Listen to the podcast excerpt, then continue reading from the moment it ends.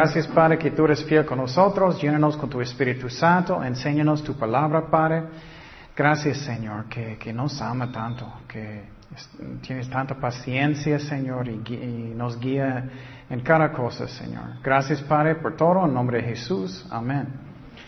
Ok, seguimos con nuestro estudio del Espíritu Santo. El Espíritu Santo. Y. Um, Ah, el tiempo pasado estábamos hablando de oración, de oración. ¿Cómo es importante la oración? Y la cosa que Dios ah, me mostró mi corazón muchísimo es que increíble la importancia de oración. Miramos que Dios lo usa muchísimo en la Biblia. Y no sé cómo ustedes son, pero muchas veces después de tener un mal día soy un, ay, qué tonto, ¿por qué no oré más, más pronto? Y sientes mejor después de orar. Y uh, Dios usa la oración. Y uh, miramos el tiempo pasado que también Dios recuerda tus oraciones en el cielo. En Hechos 10.4, Hechos 10.4 que dice, Él mirándole fijamente y atemorizado, dijo, ¿qué es, Señor? Y le dijo, tus oraciones y tus limosnas han sido, han subido para memoria delante de Dios. Entonces, es increíble que Cornelio, él estaba orando y Dios recordó como memoria delante de Dios. También en el cielo dice que sube sus oraciones como um, incienso, sube como incienso. Entonces, Apocalipsis 8.3 dice, otro ángel vino entonces, se paró ante el altar con un incensario de oro y se le dio mucho incienso para añadirlo a las oraciones de todos los santos sobre el altar de oro y estaba delante del trono.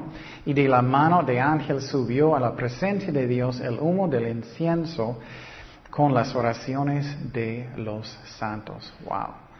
Entonces, cuando estamos orando, sube a la presencia de Dios. Y eso a mí me habla como, hey, ¿cuánto sube con Dios? solamente cuando estoy diciendo, ay Señor, gracias por este taco, bye bye. Oh, ¿Cómo soy? Y Dios recuerda nuestras oraciones. Esos estudios son muy, muy importantes. Miramos que los apóstoles pusieron sus manos sobre los creyentes para recibir el Espíritu Santo. Miramos que puedes tener gozo en medio de las pruebas si estás orando mucho. A través de oración también Él nos da dirección, lo que necesitamos hacer. Dios sana a través de oraciones. Y también no debemos desmayar en oración. Muchas veces sentimos, ah, ya no voy a orar. Él no me contesta, no me escucha. No, es que Dios contesta en su tiempo. Dios sabe lo que es el mejor para nosotros. Romanos 12, 12, Romanos 12, 12 dice, gozosos en la esperanza, sufridos en la tribulación, constantes en la oración. Entonces no debemos desmayar, que seguimos orando. Pablo pidió oración mucho, puedes orar en lenguas, hablamos de eso. También hablamos que oración es una parte de la guerra espiritual. Yo puedo decirte también, eso pasa conmigo mucho. Yo puedo tener un mal día y yo no estaba orando suficiente y de repente voy a empezar de orar y voy a dar cuenta, oh, eso era el diablo en mi cabeza todo el tiempo y yo no, yo no di cuenta. Esa es otra razón que tenemos que orar mucho. Efesios 6, 18. Dice, orando en todo tiempo, con toda oración y súplica en el Espíritu, y velando con ello con toda perseverancia y súplica por todos los santos. Es un parte de eso. También es como podemos conseguir um, discernimiento. Si no sabes lo que necesitas hacer, hablamos de eso. Um, también necesitamos dar nuestros problemas a Dios en oración. Filipenses 4:6. Filipenses 4:6 dice, por nada estéis afanosos, sino sean conocidas vuestras uh, peticiones delante de Dios en toda oración y ruego con acción de gracias y la paz de Dios que sobrepasa todo entendimiento guardará vuestros corazones y vuestros pensamientos en Cristo Jesús. Para mí personalmente me gusta dar mis problemas a Dios uno por uno. Y por fe estoy dando cada problema que tengo uno por uno. Y por fe estoy diciendo, Señor, gracias que ya está en tus manos. Yo hago eso mucho, especialmente si tengo muchos problemas. Me gusta darlos con Dios, a Dios uno por uno. También tenemos que dar gracias. Muchas veces la única cosa que hacemos es pedir cosas, ¿no? Tenemos que dar gracias. Primero de Timoteo 2.1 dice, exhorto ante todo a que se hagan rogativas, oraciones, peticiones y acción de gracias por todos los hombres. Entonces, miramos aquí, tan importante es la oración. Sana a los enfermos. Um, y finalmente miramos si no estás tratando a su esposa bien, puede impedir tus oraciones. Y creo que eso aplica a las esposas también. ¿No? ok, ok, ok, está bien. puedes, puedes tratarnos más. oh, sí, tienes razón, también específico. Pero obviamente hablamos mucho de eso. Si tienes pecado o rebelde en su corazón, tenemos que arrepentir. Finalmente, oración Dios usa para la salvación para la salvación, una oración de fe. Romanos 10, 10 dice, porque con el corazón se cree para justicia, pero con la boca se confiesa en oración para salvación. Ok, y hablamos de cosas prácticas de oración. A mí me gusta empezar um, con un devocional, leyendo la Biblia o escuchando un MP3, un estudio bíblico algo, y ora que Dios toca su corazón, que Dios habla a tu corazón. Y uh, uh, eso es algo que eh, miramos en la Biblia. Nehemías 9.3. Nehemías 9.3 dice, y puestos de pie en su lugar, leyeron el libro de la ley de Jehová su Dios la cuarta parte del día eso es increíble. Ellos estaban leyendo la Biblia en frente de toda la gente cuarta parte del día. Y cuarta parte confesaron sus pecados y adoraron a Jehová su Dios. Entonces era um, primeramente con la palabra de Dios y después oración. Entonces eso no es algo nuevo. Ellos hicieron eso en el Antiguo Testamento también.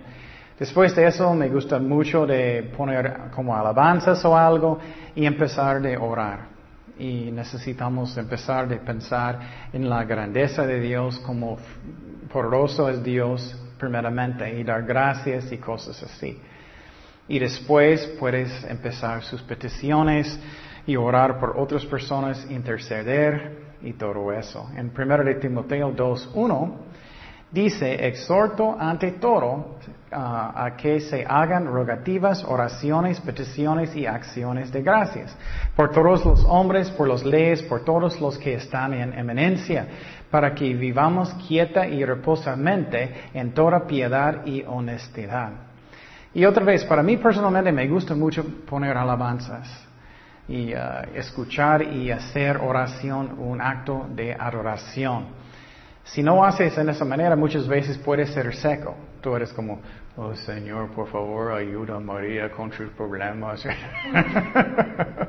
Pero si tienes um, alabanzas, tienes sus manos levantadas, estás adorando a Dios y diciendo, ay Señor, ayúdalos, estás adorando a Dios en el mismo momento, es algo que puede ser muy hermoso. Pero si eso no es como quieres, no es una regla, es algo que ayuda a mí. Um, y tenemos que entender que Dios es amor y Él quiere contestar. Ok. Entonces, hazlo, hazlo. Tenemos que poner las cosas en práctica, ¿no? Muchas veces somos, ay, quiero aprender mucho de la Biblia, quiero aprender. Pero las personas que son maduros, los que qué, son obedientes a la palabra de Dios. Que no solamente estamos escuchando, que estamos arrepentidos, que estamos poniendo las cosas en práctica. Si no hacemos eso, es como solamente estamos en una clase y estás llenando la cabeza y no más. Tenemos que hacerlo. Ok, otro tema, otro tema. todavía estamos estudiando el Espíritu Santo. Ya hablamos antes de los apóstoles. Es un ministerio del Espíritu Santo que Él da. Vamos a hablar de profetas, de profetas. Y ese tema es muy, muy interesante. Vamos a hablar de los uh, ministerios, oficinas que el Espíritu Santo da. Ya hablamos de apóstoles, vamos a hablar hoy de profetas, vamos a hablar de pastores, de diáconos, de todo. Y entonces, profetas. Vamos a 1 de Corintios 12, 28. 1 de Corintios 12, 28. Dice, y a unos puso Dios en la iglesia, primeramente apóstoles, ya hablamos de eso. Luego profetas, eso es hoy. Los terceros maestros, ya hablamos de maestros. Luego los que hacen milagros, después los que sanan, los que ayudan, los que administran, los que tienen don de lenguas. ¿Son todos apóstoles? ¿Son todos profetas? ¿Todos maestros? ¿Hacen todos milagros? Obviamente no. Efesios 4:11, Efesios 4:11 dice, y él mismo constituyó a unos apóstoles, a otros profetas a otros evangelistas, a otros pastores y maestros, a fin de perfeccionar a los santos para la obra del ministerio, para la edificación del cuerpo de Cristo. Entonces, ¿qué pasó? El Espíritu Santo escoge personas. Él decide, ok, tú vas a enseñar a los niños, tú vas a hacer eso. Dios decide, Dios, el Espíritu Santo, escoge personas. Tú vas a ayudar a los pobres, o tú vas a hacer eso, tú vas a ser un pastor, lo que sea. El Espíritu Santo decide. Y, personas tienen diferentes ministerios en el cuerpo de Cristo. No todos son, uh, tienen los mismos ministerios. Entonces, este estudio de profetas era muy interesante para mí. ¿Qué es la razón que Dios tiene profetas y cuando Él mandó profetas? Es muy interesante muchas veces personas dicen, ay, no necesitamos saber el Antiguo Testamento, eso es antiguo. no, hay mucho que puedes aprender en el Antiguo Testamento. Y vamos a hablar de uh, muchos de los profetas del Antiguo Testamento. Entonces, primeramente, ¿qué es una profeta? ¿Qué es? Es una persona que habla mensajes por Dios, habla mensajes por Dios. Um, él es inspirado por el Espíritu Santo. Um, puede ser mujeres, puede ser hombres. Um, vamos a hablar de las calificaciones y todo. Y para ser un profeta tienes el don de profecía, pero no necesariamente eres un profeta si tienes el don de profecía. Pero vamos a hablar de profetas hoy. Primeramente, nombres de profetas, nombres. Ellos, uh, Dios llama profetas, mensajeros, mensajeros. Dios manda personas con sus mensajes. Ageo 1.13. Dice, entonces Ageo, enviado de Jehová, mira, enviado de Jehová, habló por mandato de Jehová al pueblo, diciendo, yo estoy con vosotros, dice Jehová.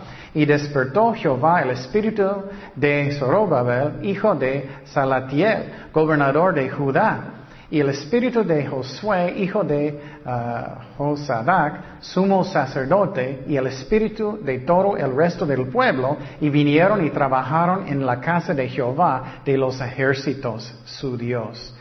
Entonces, primeramente, un mensajero. También Dios llama a ellos servientes.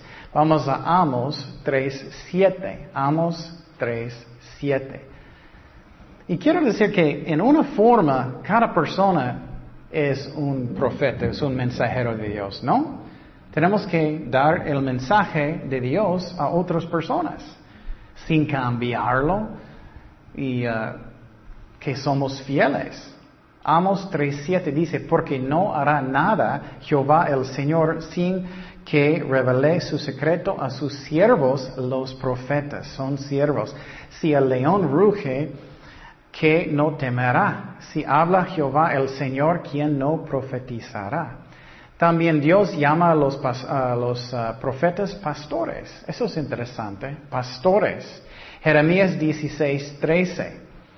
Y a mí hoy en día debe ser también, los pastores deben actuar como profetas, aunque no todos son profetas, pero tenemos que dar el mensaje sin tener miedo que personas van a enojar ay, no voy a decir eso porque personas van a enojar conmigo o lo que sea. Tenemos que decir lo que Dios quiere con amor. Jeremías 16, perdón, 17, 13. Oh Jehová, esperanza de Israel, todos los que te dejan serán avergonzados, y los que se aparten de mí serán escritos en el polvo, porque dejaron a Jehová manantial de aguas vivas. Sáname, oh Jehová, o seré sano, sálvame y seré salvo, porque tú eres mi alabanza. He aquí que ellos me dicen, ¿dónde está la palabra de Jehová? Y que se cumpla ahora, mas yo no he ido en pos de mí para incitarte a su castigo, ni desee día de calamidad. Tú lo sabes, lo que de mi boca ha salido fue en tu presencia. Entonces, Él está diciendo también que ellos son pastores, ellos son pastores. ¿Qué más? También se llama guardas, guardias, guardias. Vamos a Isaías 62, 6. Isaías 62, 6 dice, sobre tus muros, oh Jerusalén, he puesto guardas.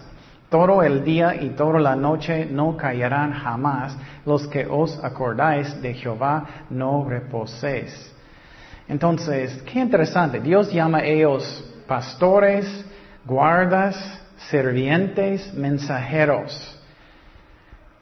Pero nosotros, cada uno de nosotros, en una forma debemos ser eso también, que somos fieles a la palabra de Dios, que no tengo temor que personas van a pensar mal de mí, no quiero compartir con mi compañero, no quiero compartir con mi amigo porque tengo miedo. En una forma, todos nosotros debemos actuar como profetas, aunque posible no tenemos la oficina. Um, ok, entonces vamos a hablar qué es el propósito, el propósito de las profetas. Primero de Corintios 14, 3. Primero de Corintios 14, 3 dice, pero el que profetiza habla con los hombres para, esas son las tres cosas, edificación, exhortación y consolación. ¿Qué es edificación? Eso es para dar en una forma, dar consuelo, animar y uh, hacer más fuerte. Exhortación es que está diciendo tienes que arrepentir, tienes que hacer lo que dice la palabra de Dios. Um, entonces, primeramente vamos a hablar de exhortar, exhortar. Ok, en esta parte espero que es tan interesante para ustedes porque era para mí. Pero yo estaba orando de, de todo, orando mucho de profetas. ¿Y qué es la razón que Dios manda y cómo todo Dios usa para todo, para que personas puedan arrepentir y ser salvados y todo? Y la cosa que es muy interesante es que hay mucho debate en el cuerpo de Cristo de personas, si tienes voluntad libre para buscar a Dios o Dios decide todo, me explico, y, y no puedes decidir, solamente Dios decide todo. Hay mucha batalla, mucho debate en el cuerpo de Cristo de este asunto. Y yo estaba orando mucho y mira lo que voy a decir, es muy interesante. Primeramente, ¿qué pasó? Adán y Eva, ellos cayeron en pecado, ¿no? ¿Y qué pasó después de muchas generaciones? Había mucha, mucha gente en la tierra, ¿no? Muchísimo, billones de personas. Y que Dios levantó una profeta. ¿Quién era? ¿Alguien sabe? Noé. Era Noé, antes del diluvio. ¿Y qué? Porque él mandó Noé para hablar con la gente para que ellos arrepientan, ¿no? ¿Y qué pasó? Dios dijo, tienes que arrepentir, si no vas a arrepentir, ¿qué va a pasar? Él mandó un diluvio, ¿no? ¿Y cuántas personas arrepentieron? ¿Cuántas personas eran salvados? Ocho. Ocho personas. Solamente Noé y su familia. Entonces, si Dios decide todo, ¿por qué solamente ocho personas en medio de billones de personas. ¿Me explico? Y él estaba, estoy seguro, él estaba haciendo la arca y todo. Estoy seguro que él estaba predicando, diciendo a la gente, arrepiéntete, arrepiéntete. Pero personas tienen tan duros corazones, ellos no quisieron. Qué interesante, ¿no? Ocho personas. Él era uh, una profeta, Noé. Y después de eso, ¿qué pasó? ¿Qué pasó? Eh, la tierra estaba llena de personas otra vez, pero la tierra cambió feo otra vez. Es el hombre, ¿no? Mucho pecado otra vez. Y Dios escogió otro profeta, Abraham. Él escogió a Abraham. Abraham estaba en la tierra de Ur de los Caldeos y él dijo, ok, tienes que ir a una tierra prometida que voy a mostrarte.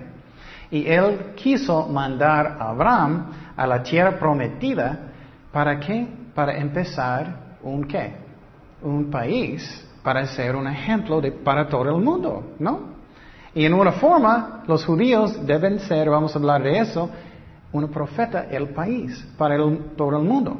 Un predicador que es un país. Después de Abraham era Isaac y Jacob. Y finalmente, hasta, hasta después de muchos años, los judíos estaban donde? En esclavitud. En Egipto. Y entonces Dios levantó quién para rescatarlos? Moisés. Moisés, muy bien.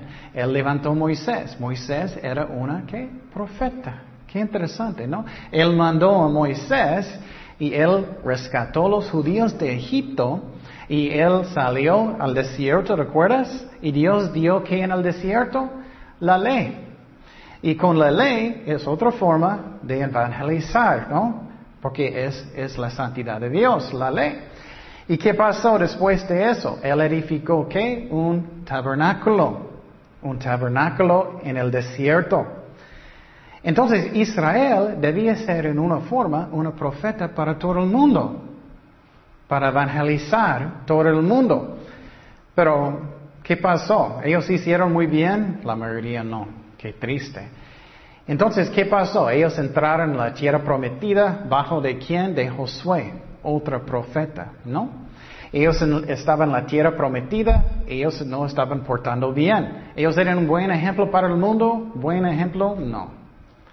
Entonces, ¿qué pasó después? Dios levantó varios profetas para qué? Regañar a la gente.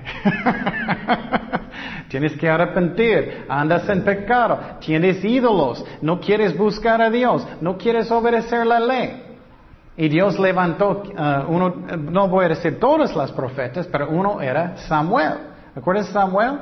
Él era un juez en Israel, un profeta. Y él estaba hablando con los judíos y, guiándolos, pero ellos no quisieron obedecer a Dios muchas veces tampoco. Había muchos profetas que regañando los judíos para arrepentir. Ya puedes ver cómo Dios usa las profetas. Y algunos eran David, el rey David, él era un profeta, Elías, Eliseo, Isaías, Jeremías, Daniel. Y Dios mandó las profetas Muchas veces para regañar la gente, exhortar y qué más. También para animar. Isaías profetizó las profecías del Mesías, ¿no? Que Él va a morir por nuestros pecados, que Cristo va a venir por nuestros pecados. Pero después de muchos, muchos siglos, ¿qué pasó? Los judíos no querían escuchar la voz de Dios y había un espacio entre el último profeta en la Biblia, en el Antiguo Testamento, ¿quién era? Malaquías. Y había 400 años que Dios no habló nada. ¿Y qué pasó después de 400 años? Dios mandó otro profeta antes de Jesucristo. ¿Quién era? Ah, muy bien, estudiantes. Juan el Bautista. Él era un profeta muy grande. Jesús dijo que él era grande, grande profeta, ¿no? ¿Y qué era su mensaje? Arpiéntate, Mira cómo Dios usa las profetas y nosotros en una forma también. Después de Juan el Bautista, que era otro profeta, más grande, Jesucristo mismo. ¿Y qué pasó después de eso? Los judíos, como un país, ellos no aceptaron a Cristo completos, entonces Dios también mandó con quién? Los gentiles. Y lo interesante, si piensas grandemente, los judíos, tristemente, no todos, pero la mayoría, ellos no hicieron bien un buen ejemplo de un testigo para Dios. Entonces Dios está usando quién hoy como un profeta? La iglesia, ¿no? Nosotros.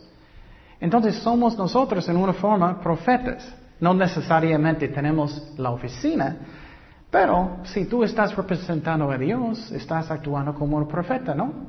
Estás hablando con alguien, necesitas arrepentir, debes parar de, mentir o debes parar de, eh, de, emborrachar o lo que sea y buscar a Dios y arrepentir. Y finalmente, miramos los apóstoles y, Pablo, y él era eh, profeta también, los, profetas escribieron la Biblia. Y en el libro de Apocalipsis, ¿Qué miramos en el libro de Apocalipsis? Cristo escribió varias cartas, ¿recuerdas eso? A las iglesias, diciendo, ¿qué ejemplo que son ustedes? ¿Qué ejemplo que son ustedes? Entonces miramos generalmente que Dios usa a las profetas para regañar, exhortar, animar, todo eso. Qué interesante, ¿no? Eso es lo que hacen las profetas. Es una oficina del Espíritu Santo. Um, y el Espíritu Santo también trabajó en el Antiguo Testamento. Pero algo que quiero explicar, estamos mirando que personas pueden ¿qué? decidir si ellos van a obedecer a Dios o no. ¿Me explico? Ellos pueden resistir el Espíritu Santo. Eso es tristemente la verdad, pero es como es. Vamos a Hechos 7, 51. Hechos 7, 51. Él está actuando como profeta aquí también, aunque no, no, sé si él era profeta, pero él está proclamando la palabra de Dios. Hechos 7:51, Esteban, él está regañando a los judíos. Y mira lo que él está diciendo, no es como hoy en día, ay, cuidado, vas a ofenderlos. cuidado, ellos van a enojar. No, él dijo como es, duros de cerviz y circuncisos de corazón y de oídos, porque ellos no quieren obedecer. Los, los maduros en Cristo, los que son, ¿qué? Obedientes. Vosotros resistís siempre al Espíritu Santo. Mira, puedes resistir el Espíritu Santo. Y él dijo, como vuestros padres, así también vosotros. ¿A cuál de los profetas no persiguieron vuestros padres? Y mataron a los que anunciaron de antemano la venida del justo, de quien vosotros ahora habéis sido entregadores y que matadores. Wow. Entonces, ¿puedes imaginar si es un servicio de evangelismo así? ¡Qué directo! Él estaba actuando como un profeta. Entonces, Dios usa muchas, vamos a mirar que Dios usa muchas diferentes maneras para ayudar a personas y convencerlos de arrepentir. Por ejemplo, en el Antiguo Testamento, Estamos, bueno, estamos mirando que el Espíritu Santo trabajó en el Antiguo Testamento también, pero muchas veces Dios mandó ejércitos para atacar a Israel. ¿Cuándo? Cuando ellos estaban portando mal. Es como una algara.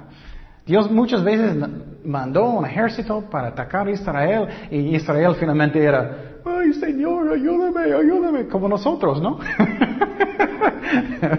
ay, tengo muchos problemas, Señor, ¿dónde estás? ¿Dónde estás?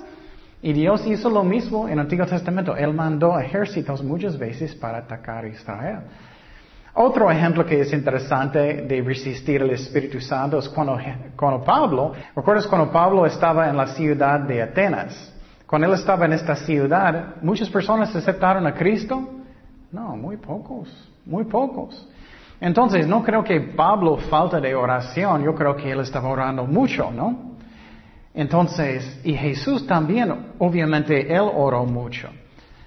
Pero muchas personas no estaban salvados, ¿no? Muchos. Entonces puedes resistir el Espíritu Santo. ¿Por qué estoy diciendo eso? Estoy diciendo eso porque, claro, necesitamos orar. Pero si alguien quiere resistir el Espíritu Santo, ellos pueden. Y muchas veces sentimos mal. Oye, tengo muchos años, estoy orando por esa persona, ellos no arrepienten. Tengo muchos años orando por esa persona, pero ellos no quieren. O bueno, ellos no quieren. Personas pueden resistir el Espíritu Santo. Um, ¿Recuerdas la historia? Jesús estaba diciendo uh, el sembrador y, uh, la tierra. ¿Recuerdas eso? Él dijo que uh, alguien salió, ¿quién es Jesucristo? Para sembrar. ¿Qué, ¿Qué ellos estaban sembrando? La palabra de Dios. Y cayó en diferentes formas de tierra. Uno era muy duro y nada pasó. Ajá. Y otro era, ¿qué? Lleno de pedregales. ¿Y qué pasó? Subió muy rápido, pero era falso. Es como las personas que, ay, quiero alabar a Dios. Ellos son muy animados. ¿Y qué pasa cuando ellos tienen poquitos problemas? Ya no más. Estamos mirando la tierra, es muy importante, el corazón. Entonces, ¿por qué estoy diciendo eso? Dios manda profetas para ayudar personas que a cambiar, a buscar a Dios. Vamos a mirar las palabras de Jesucristo de eso, Mateo 23, 29. Mira lo que dijo Jesús. Ay de vosotros, escribas y fariseos hipócritas, porque edificáis los sepulcros de los que profetas y adornáis los monumentos de los justos y decís, si hubiésemos vivido en los días de nuestros padres, no hubiéramos sido sus ah, cómplices en la sangre de las profetas. Así que dais testimonio contra vosotros mismos de que sois hijos de aquellos que mataron a, a los profetas. Entonces Jesús está diciendo ellos resistieron el Espíritu Santo. Ellos no querían arrepentir. Estamos mirando que Jesús estaba regañándolos también porque ellos resistieron las profetas y ellos mataron las profetas. Esas son las palabras de Cristo. Vamos a Mateo 21, 33. Eso a mí es muy interesante, es el punto de vista de Dios. Quiero que estamos pensando que tenemos el punto de vista de Dios. Dios está mirando el mundo. Él quiere alcanzar el mundo para que ellos arrepienten, para que ellos busquen a Dios. Y Dios mandó muchos diferentes profetas para que ellos van a qué? Arrepentir y buscar a Dios.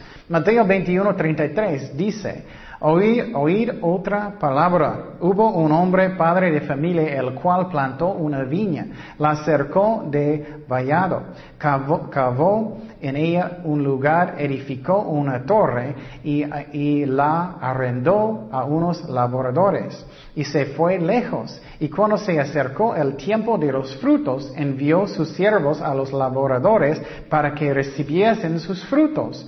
Mas los laboradores, tomando los siervos, uno a uno golpean, los profetas golpearon, a los otros mataron y a otro apedrearon. Envió de nuevo otros siervos más que los primeros y hicieron con ellas de la misma manera. Finalmente él envió su hijo. ¿Quién? Jesucristo, último profeta, diciendo tendrán respecto a mi hijo, más los laboradores, cuando vieron al hijo, dieron entre sí, este es el heredero, venid, matémosle y apoderémonos de su heredad. Y tomándole, le echaron fuera de la viña y le mataron, Cristo en la cruz. Cuando venga pues el Señor de la viña, ¿qué hará al que labradores? Le dijeron, a los malos destruirá su, eh, sin misericordia y arrendará su viña a otros laboradores que le pagan el, eh, le pagan el fruto en su tiempo.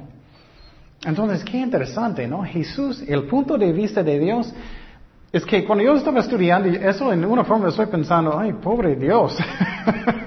Él está mandando profetas ahí, tratando de que personas van a arrepentir, profetas y profetas y personas no quieren arrepentir, ellos tienen corazones muy duros, no quieren.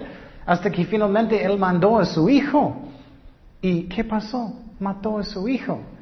Ese es el punto de vista de Dios. Vamos a Mateo 11, 16. Mira lo que dijo Jesús.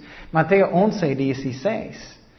Dice, más a qué comparé esta generación. Es semejante a los muchachos que se sienten en las plazas y dan voces a sus compañeros, diciendo, os tocamos flauta y no bailasteis, os endechamos y no lamentasteis, porque vino Juan que ni comía ni bebía, diciendo, demonio tiene. Entonces él está diciendo, ay, hice todo lo que podía. Mandamos Juan Bautista primeramente y después el Hijo de Dios y los dos tú no querías. Vino el Hijo del Hombre que, que come y bebe y dicen, he aquí un hombre uh, comelón y bebedor de vino, amigo de publicanos y de pecadores, pero la sabiduría es justificada por sus hijos. Entonces comenzó a, reconvenir a las ciudades en cuales había hecho muchos de sus milagros porque no se habían arrepentido, diciendo, quiero que estamos dando cuenta que tenemos voluntad libre. ¿Estás mirando eso? Él está diciendo, mira, mandé a Juan el Bautista, ustedes no quisieron. Mandé a Jesucristo, ustedes no quisieron. Él va a hablar de estas ciudades que había muchos milagros, ellos no quisieron. Ay de ti, corazón, ay de ti, Bethsaida, porque si, si en Tiro y Sidón se hubieron hecho los milagros que han sido hechos en vosotros, tiempo a que se hubieran arrepentido en silicio en el ceniza. Por tanto os digo que en el día del juicio será más tolerable el castigo para Tiro y para Sidón que para vosotros. Y tú, Capernaum, que eres levantada hasta el cielo, hasta el Ares, serás abatida. Porque si en Sodoma se hubieron hecho los milagros que han sido hechos en ti, um, habría permanecido hasta el día de hoy. Por tanto, os digo que en el día del juicio será más tolerable el castigo para la tierra de Sodoma que para ti. Qué interesante, ¿no? Él está diciendo, si, si Dios hizo los milagros en Sodoma y Gomorra, ellos uh, iban a querer arrepentir. Entonces, estamos mirando que Dios usó profetas para ayudar a personas a regañar para que ellos van a arrepentir. Y lo que necesito preguntar mi corazón, ¿qué, corazón tengo yo? ¿Estoy arrepentido yo? Y vamos a mirar que Dios nunca va a forzarnos de arrepentir. Muchas veces pensamos, oh, yo ando bien, estoy bien, estoy bien. Pero muchas veces estamos resistiendo al Espíritu Santo y no queremos obedecer. Y Dios está diciendo, ay, que ya, ya hablé contigo 20 mil veces, Ken, y no quieres. Hable contigo 20 mil veces que no quieres. O cualquier persona de nosotros. Él nunca va a forzarnos. Él habla, Él usa su Espíritu Santo para hablar con nosotros. Pero Él nunca va a forzarnos. Entonces miramos que eso es el propósito que Dios uno de mandar las profetas.